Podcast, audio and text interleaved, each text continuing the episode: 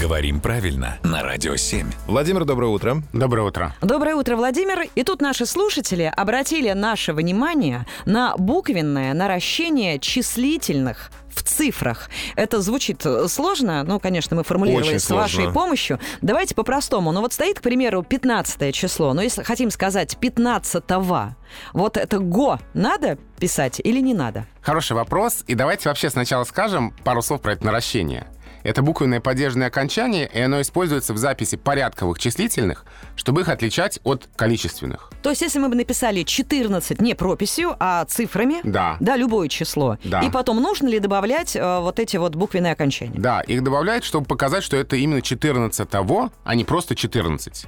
Ну вот, например, первый вагон из центра. Если мы пишем цифрами 1, Да. дефис и краткое. Вагон. Если мы без наращения напишем, получится один вагон из центра. Что один вагон? Нам нужно показать, что единица обозначает не один, а первый.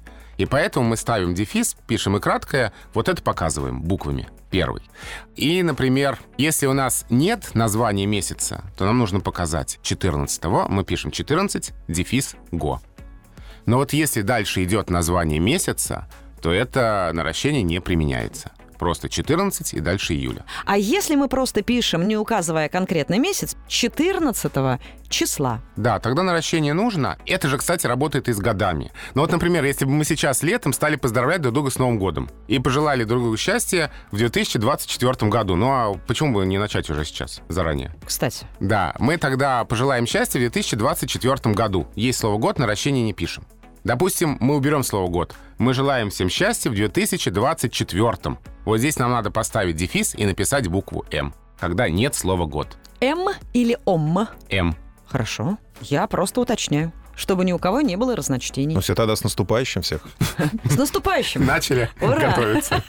Не, ну правильно, Саня готовит летом. Именно так. Спасибо, Владимир. Спасибо.